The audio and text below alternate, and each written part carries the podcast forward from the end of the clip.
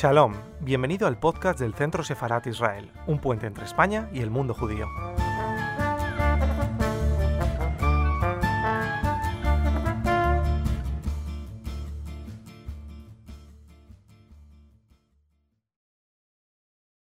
Buenas tardes. De nuevo, en este mes que dedicamos a los libros, Centro Sefarad Israel, como saben, una institución del Ministerio de Exteriores, Comunidad de Madrid, Ayuntamiento, en su canal de YouTube, se pone en contacto con profesores que están fuera de España, pero con los que tenemos un estrecho contacto. Dalia Cadillotti, Arrina Benmayor, son dos profesoras estudiosas de, que se han centrado en su trabajo, sobre todo en actividades, en, instituciones que tienen que ver con lo que está pasando hoy en España. Trabajan con, con un equipo amplio de profesores en genealogía sefarad de los que en este mes hemos presentado cuáles los libros y eh, proyectos que se han desarrollado a lo largo de estos años. Genealogía Sefarad es una, una asociación de profesores, un grupo de profesores eh, que están trabajando, que trabajamos en varios temas y están muy ligados con Centro Sefarad Israel e indagan y profundizan en actividades que tienen que ver con la actualidad de los judíos en España.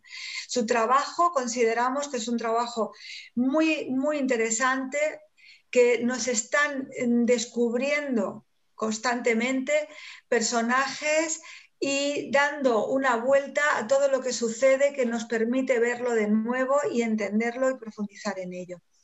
Por eso hoy, esta tarde, Dalia y Rina van a presentar sus últimos trabajos. Dalia Candigliotti va a ser la primera que nos va a presentar su reciente libro. Es una investigadora y profesora de literatura de inglés en el College de Staten Island en New York. Y ella presenta un libro muy interesante que es el retorno de los conversos. Es decir, cómo la idea de los conversos aparece de nuevo en la literatura y podemos encontrar dentro de este trabajo la idea de ver cómo ha influido en autores que están, entre otros lugares, en Cuba o por toda la geografía eh, en la actualidad. Así que gracias, Dalia, por estar hoy aquí, por presentarnos tu libro, que pueden encontrar en, Amazon y que es un libro que es de reciente publicación. Así que, bueno, pues muchísimas gracias por darnos esta oportunidad de conocer y profundizar en tu trabajo, Dalia. Muchas gracias, Esther. Eh, me alegro de estar aquí con, vosotros todos eh, y por la oportunidad de, introducir eh, nuestro, nuestro trabajo con, con Rina también. Em, sí, el, libro que se llama El, retorno del, converso es, como, como lo dijiste, un estudio del de el retorno del tema de, los judeo conversos eh, de, la península ibérica eh, y la manifestación, las representaciones en la literatura mm, actual. Eh, ¿Cómo llegué a este, este tema? bueno, en Estados Unidos hemos, hemos tenido eh, bastante, eh, bastantes noticias, eh, narrativas y, historias sobre lo que sobrevive de los judeoconversos que en, América, en, el continente, cuyos antepasados habían llegado al, continente eh, después de las conversiones más bien eh, forzadas eh, en la península ibérica. Y aunque se pensaba que habían desaparecido al mundo cristiano después de ocultar su, su religión original del judaísmo por un tiempo, por unas generaciones, sacaron a la luz eh, las comunidades, individuos y, e historiadores que hay eh, descendientes, eh, que saben algo de o que practican o que sospechan que tienen raíces judeo, judeo españoles, judeo conversos. de otra parte, también descubrí que hay bastante autores en el mundo eh, hispano-latinex de Estados Unidos, también de, América Latina, eh, que se identifican como descendientes de criptojudíos. Y todo esto era un, proceso, eh, empezando más o menos de los años desde los años 90. y algunos de estos autores han escrito novelas, narrativas, autobiografías, etc., lo que me llamó la atención mucho. Pero lo que descubrí eh, después es que el interés en esta historia no está limitada al mundo hispano-latinex de, mm, de, la península o de América, que tiene eh, eh, que, que, esta historia y el interés en, en, la historia tiene una más larga envergadura que de lo que yo había pensado. Y entonces decidí de hacer un estudio. Yo soy, eh, fue formada en, en, la literatura comparada. Así que el libro eh, trata de, eh, de, de, literatura en cuatro idiomas, el, el, inglés, turco, español y en francés, para ver cómo circula esta idea de, de, la figura del judeo converso hoy y la historia sefardí y la historia eh, judeo converso. ¿Y por qué hoy y por qué ahora? Entonces hay muchas razones por qué ahora, eh, pero bueno, voy a, voy a eh, compartir unas. entre, entre otras, tenemos esta, este surgimiento en la cultura de la memoria, la memoria colectiva, eh, especialmente la memoria eh, colectiva traumática. Eh, esto es un fenómeno mundial y, el, el, pasado judeo converso no se conoce tanto, pero atrae la atención porque es una historia de la opresión, es una historia dramática y es una historia reprimida. Entonces, llama la atención de la gente en los mundos, bueno, hispanos, luso-hispanos, pero también de otros autores porque, porque les llama la atención esta eh, idea de la identidad secreta eh, esta eh, y la idea de que hay, hay, hay algo eh, como misterioso. ¿Cómo puede perdurar eh, algo tan reprimido como el judaísmo prohibido en las tierras de España y Portugal, en, en ambos continentes? Em, entonces, esto es lo que llama la atención. Además, bueno, hay más atención prestada a la, a la cultura sefardí, a la historia sefardí, desde el quincentenario de eh, la conmemoración de, de, la expulsión y eh, de la expulsión de los, de los judíos, luego los musulmanes y de la conquista. Entonces, eh, desde 1992 hay un eh, crecimiento de, interés en la cultura sefardí y hay también este, la búsqueda de, de, modelos de convivencia. en nuestra, desde los 90, en nuestra época de, de tratar eh, de formar eh, nuevos modelos de, multiculturalismo em, y de entender algo de, este modelo de convivencia en España y la terminación de este, de este ideal o, de, este, de este modelo. Eh, entonces el judeo converso sirve como una advertencia contra eh, la, la, bueno, la intolerancia o el fin de, del, eh, de la convivencia. Em, además, bueno, surgió la novela histórica desde los 90 en, Turquía, en, España, en, América.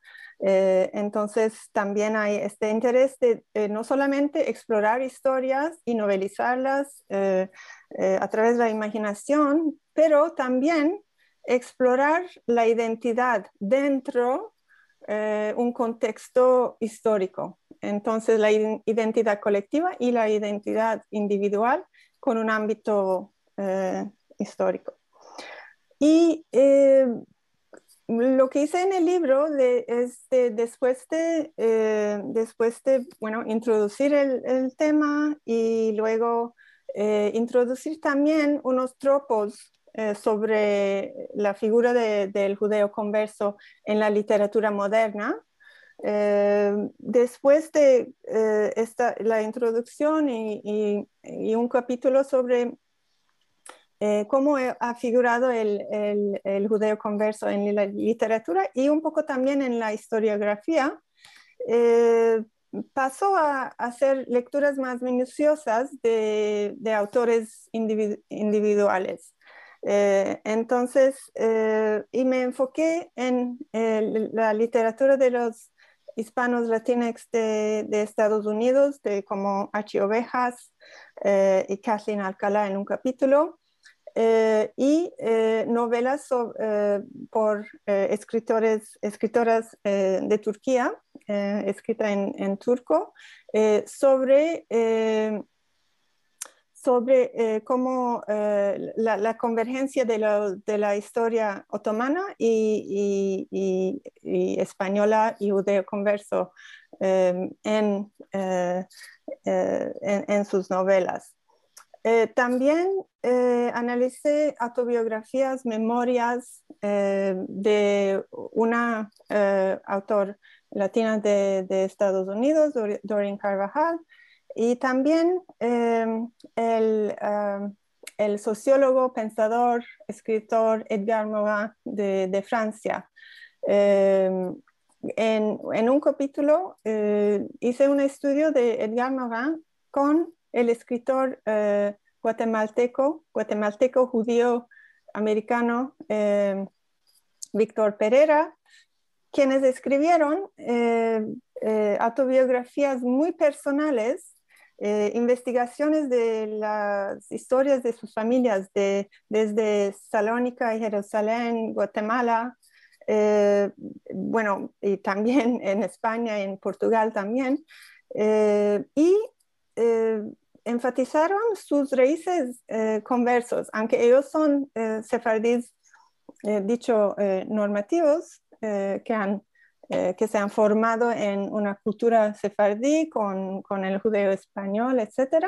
Pero eh, en su, eh, su, historia personal judeo converso vieron algo en, en el, con la cual quisieron identificarse. Y, y, y voy a terminar por, por decir algo sobre un, libro muy clave en mi, en mi libro, eh, una novela por eh, José Manuel Fajardo, el escritor español. Em, y, escribí sobre su novela eh, Mi nombre es Jamaica, una novela maravillosa que por razones que no entiendo bien, no recibió la atención merecida en España, pero sí recibió un, un premio, un premio de literatura sefardí en Francia el premio Alberto Benveniste en 2011. Y este libro, en este libro eh, se reúnen muchos de, de, los temas que estudio también en, otros eh, libros, en otras novelas, eh, autobiografías, porque Mi nombre es Jamaica es una novela histórica y una novela sobre la identidad en el presente a la vez. Eh, porque el, narrador, el, eh, perdón, el, eh, protagonista principal es un español cristiano que de, en un momento después de una época muy perturbador decide de repente que es judío. por ser español, porque dice que lleva la sangre judía en sus venas por ser español, por, por tener ascendencia cripto, cripto judía. al mismo tiempo, al mismo tiempo que este tipo de recuperación que vemos en otras novelas y otras narrativas también, eh, eh, hace sobresalir una historia, eh, bueno, ignorada, reprimida, etc. Entonces, cuando recuperamos historias, decimos también, bueno, hay, hay algo aquí que sobrevivió, tenemos, tenemos esta ascendencia y, no puedes negar que eh, tuvimos esta historia de las eh, conversiones forzosas eh, y la desaparición de, de, judíos en, el seno y en el, cuerpo de, España. Entonces, de, una manera, la recuperación es una, es una reivindicación. de otra manera, según la novela de Fajardo, eh, eh, eh, afirmar una identidad a base de esta historia puede ser una apropiación, una apropiación de la identidad de un otro, del dolor y del sufrimiento de, un otro. Entonces es una novela histórica y eh, filosófica eh, eh, también sobre la identidad. Y en él se reúnen muchos de, las, de los temas de identidad, del papel del pasado en construir identidades hoy, de la importancia de, del tema y de la historia de los judeoconversos y las convergencias de la historia de los judeoconversos con otras historias la, historia indígena eh, de América, los, la historia de los musulmanes y de los moriscos, etc. Entonces es una novela em, estupenda que os recomiendo eh, leer. Em, bueno, con esto eh, le dejo la palabra a Rina para que... Muchísimas gracias, Dalia. Coincido contigo que esa novela es una novela sorprendente que además de lo que tú has señalado, incorpora también Israel, porque aparece Israel, aparece el diálogo con, con el sefardí, que sí tiene la identidad sefardí, que, no tiene, que es una mujer que es su amiga. Yo recientemente la he leído y realmente me ha sorprendido porque además tiene una voz que yo casi identifico con, algunos escritores de la literatura eh, como Philip Roth, porque son personajes muy desbordados que, están todo el rato en una realidad como muy hipersensibles a esa realidad, ¿no? Que la exageran. Así. Me ha sorprendido mucho. Muchísimas gracias. Me resulta muy interesante, sí, me resulta muy interesante. Hay muchas preguntas que si luego nos da tiempo podríamos entrar, que recuerdo a los que nos están oyendo que eh, probablemente estaréis en el, en el chat y podréis contestar alguna de las preguntas que vayan que vayan surgiendo a continuación, que son muchas, porque es, es, fascinante y por eso este grupo de trabajo me parece tan interesante, cómo todos estos elementos que nos están tocando en la realidad actual los, los, nos los devolvéis de una forma ya elaborada que nos permite comprender mejor lo que estamos viviendo. Así que gracias, Dalia, por, por tu trabajo, por este libro. recuerdo que se llama El retorno de los conversos y que estoy segura que a todos les puede resultar muy interesante. Y a continuación, Rina Benmayor nos va a contar también un trabajo que están realizando, que estáis realizando, que es muy interesante porque tiene que ver con las memorias orales, cuando es un trabajo de investigación de campo en el que se recogen pues todas estas memorias orales de, sefarditas y, de, que tienen que ver con las historias recientes. Eh, Rina Benmayor es profesora emérita de la Universidad Estatal de California de la Bahía de Monterrey y tiene un trabajo ya de muchos años de investigación y también como Dalia está dentro de, genealogía sefarad desde hace ya muchos años y su trabajo tiene una, una profundidad investigadora muy, muy interesante. Así que muchísimas gracias, Rina, y esperamos escuchar acerca del proyecto que nos venías a contar hoy. Muchas gracias, Esther, por darnos la oportunidad de hablar aquí y de, en fin, de, tener un público más amplio.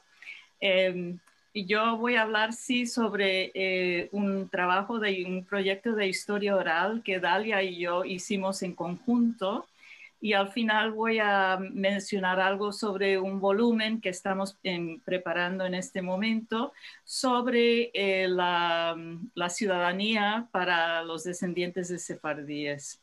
Eh, bueno, eh, como sabéis, salieron las leyes en el 2015, tanto en España como en Portugal, que otorgan la posibilidad de conseguir la nacionalidad o la ciudadanía española o portuguesa a los descendientes de sefardíes.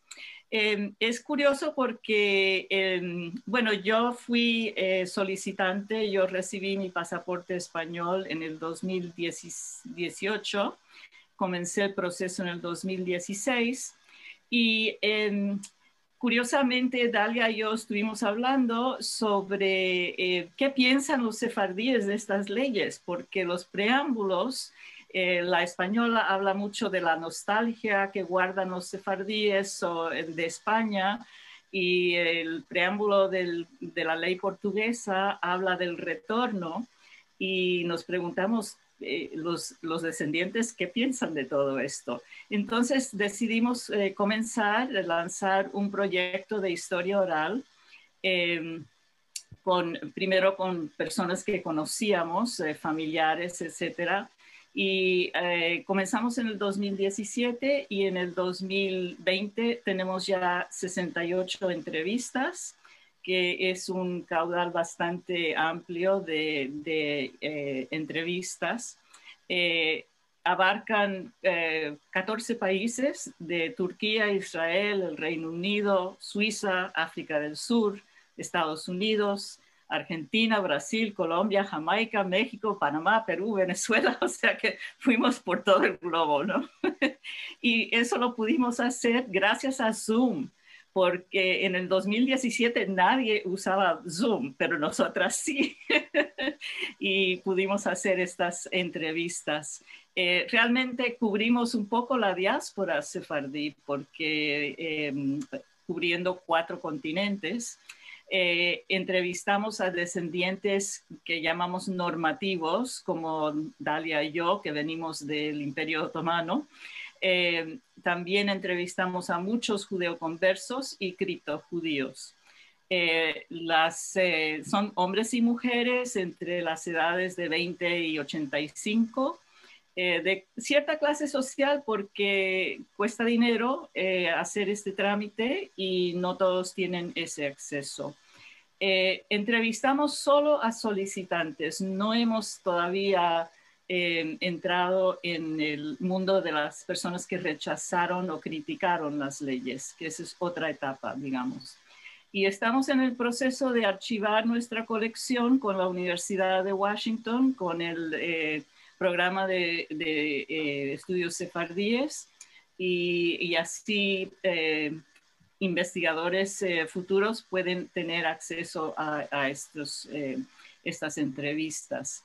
Eh, nos resultó muy curioso porque la experiencia de entrevistar a, gente por, por, el Internet, por Zoom, era una cosa un poco curiosa. Estamos, yo soy historiadora oral y mi entrenamiento ha sido, pues te sientas en, en el en el salón de alguien y con una grabadora o un video y haces unas preguntas y es una cuestión muy íntima.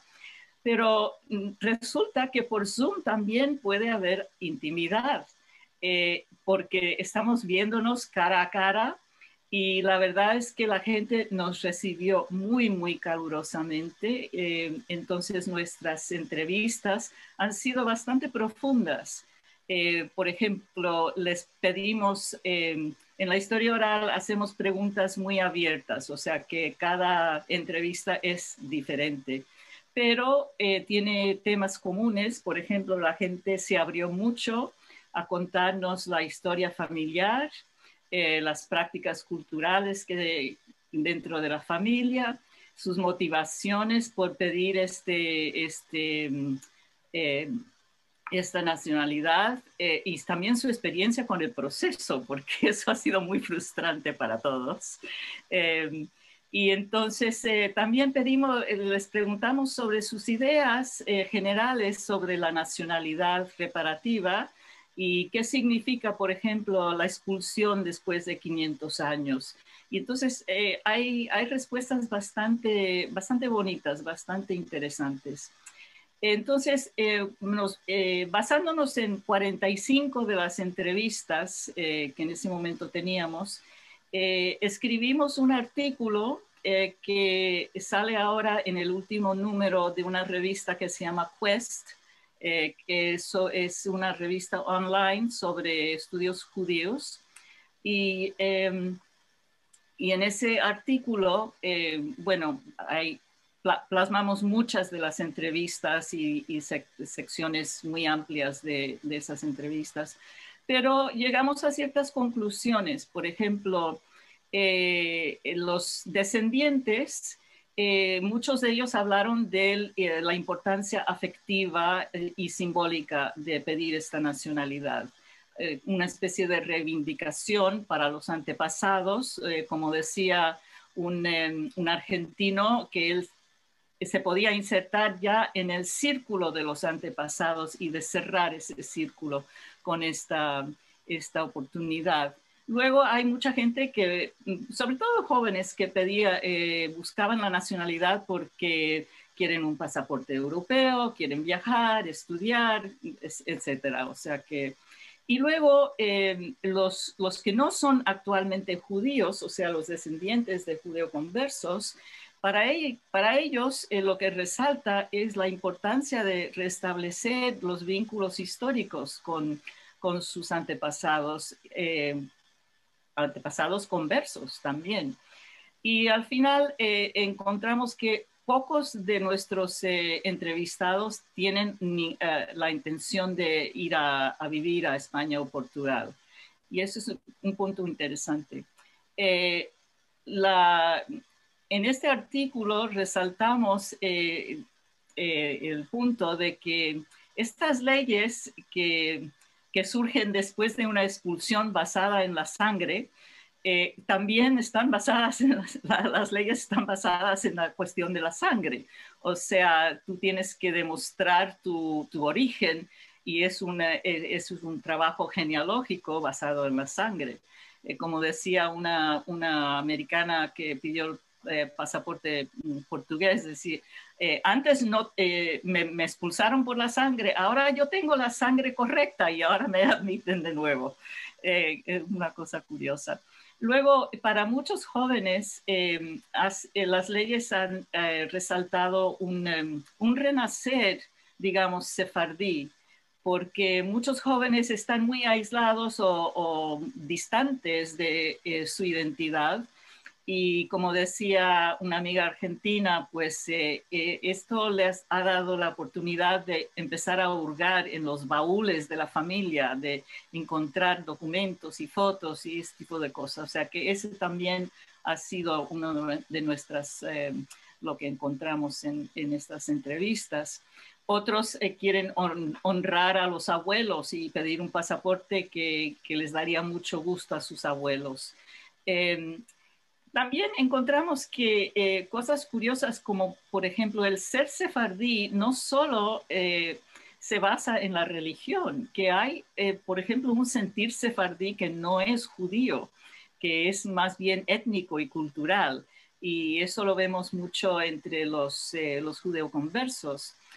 aunque hay muchos judeoconversos que también se han, convirtieron, se han convertido al judaísmo de nuevo.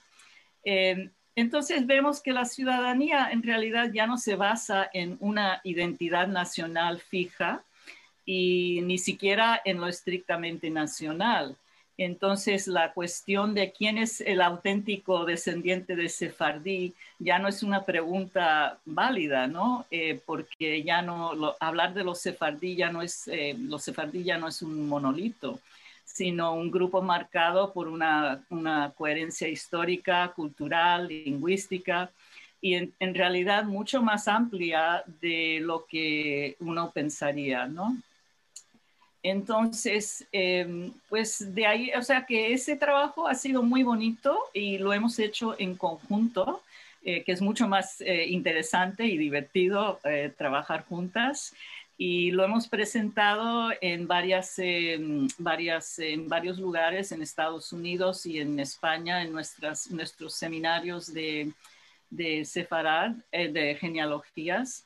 Y, bueno, eh, el artículo ha salido en, en, como dije, en Quest y se puede conseguir online. Eh, durante el chat podemos poner los enlaces, ¿no?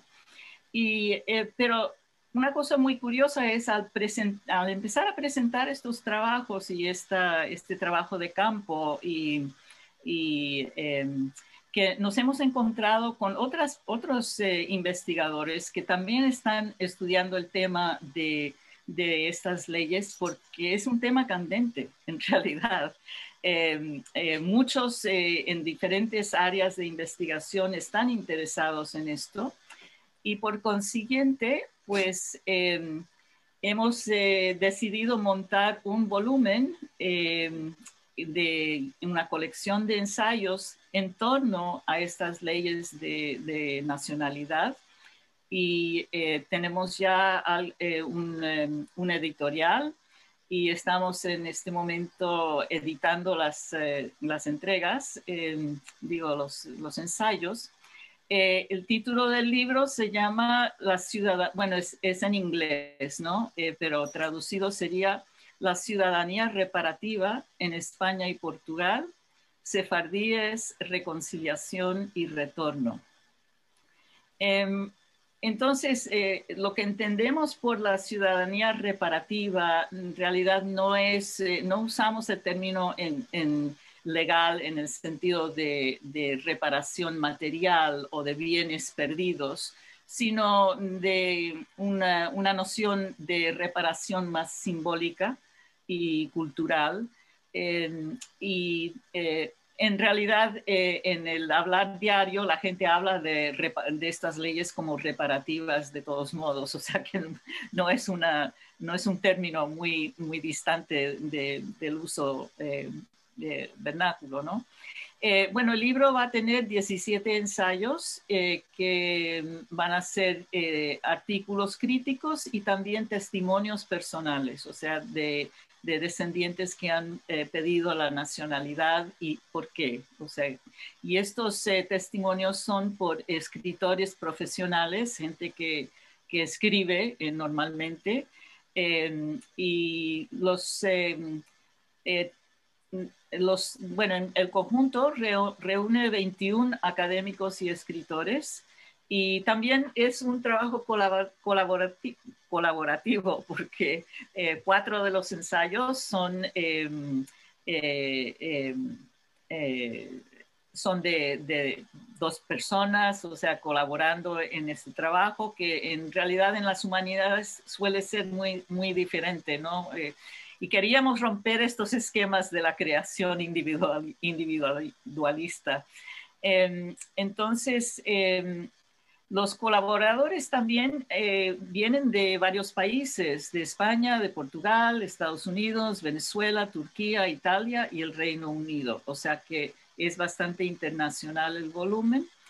Y em, entre ellos eh, hay diferentes em, perspectivas disciplinarias. Por ejemplo, hay historiadores, eh, gente que trabaja en asuntos legales, antropólogos, de las ciencias políticas, psicología, literatura, etcétera. O sea que es un, volumen eh, multidisciplinario, si se quiere.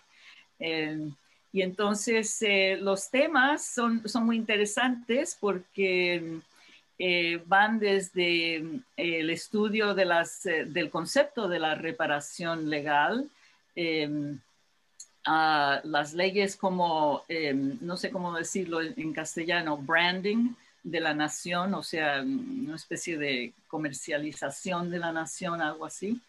Eh, la falta de, leyes paralelas para los descendientes de moriscos, tenemos varios eh, ensayos sobre eso. Eh, la historia de la nacionalidad especial para sefardíes otomanos, o sea que remontando esta cuestión de la nacionalidad, de la ciudadanía a comienzos del siglo XX o finales del XIX. Eh, también hay un ensayo sobre las leyes y los discursos de la memoria histórica en España, que es bastante interesante. Eh, los judeoconversos, Dalia tiene, va a tener un ensayo sobre los judeoconversos de, eh, que salieron de nuestras entrevistas. Eh, hay un ensayo sobre el rechazo de las leyes, también por un antropólogo. yo estoy estudiando la lo que llamo la ciudadanía afectiva, que no es ya una cuestión legal, sino que, que viene de, eh, de otras motivaciones. Y también tenemos eh, plasmados eh, experiencias de personas que trabajan con los certificados de origen. el problema de, de, las comunidades judías en España y Portugal que tienen que emitir estos certificados de origen y también Turquía. Y al final, un estudio de la nacionalidad en las redes sociales en Brasil.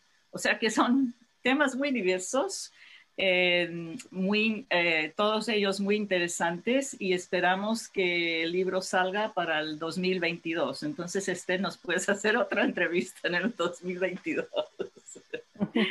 Y bueno, esperemos, esperemos que esa otra entrevista sea personal, que como dices Rina, que has utilizado el Zoom durante mucho tiempo, este Zoom nos ha salvado a todos. El Centro Sefara Israel, desde que lo está, lo está usando desde el principio del confinamiento y hemos hecho el canal, eh, ha tenido de todas formas, te digo, muchas visualizaciones y, y esto nos ha permitido precisamente tener este encuentro hoy aquí.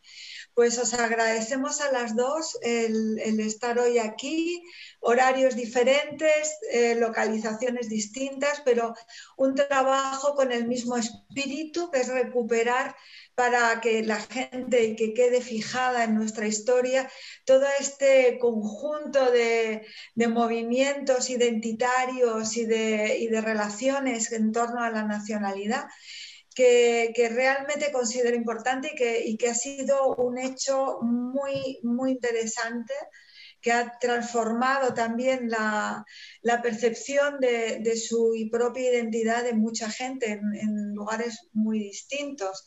Eh, deciros que, por ejemplo, Piega Sulín, que su búsqueda de la nacionalidad tenía que ver con, como decía Rina, con, esa parte afectiva, pues la acaba de, recibir su pasaporte y nos lo enseñaba el otro día para, una entrevista que hemos tenido también con él, lo enseñaba con mucha ilusión, aunque se quejaba de que tardó bastante. Veo, Rina, que tú lo has conseguido muy pronto comparado con lo que él nos contaba, pero realmente es interesante. Pues muchísimas gracias a los dos, muchísimas gracias de verdad. Y bueno, espero que podáis, nos podamos encontrar, porque hay muchos temas que, que, podríais seguir contándonos, como todas estas entrevistas que veo fascinante, o, Dalia, todos esos libros que has mencionado, que me he quedado con ganas de, de entrar en ellos todavía más, porque hay, has mencionado a mm, eh, Víctor Pedaro, ¿no? Eh, Pereira, Pereira que, no he podido leer nada de él y que me, parece muy ah. interesante. Tengo mm, Edgar Morin sí, y sabéis que se, celebra próximamente su centenario, pero de Víctor no, así que bueno, no siempre nos descubrís cosas y muchísimas gracias por ello. Gracias a ti, Esther, por la invitación. Fue un placer, muchas gracias. Igualmente, Esther.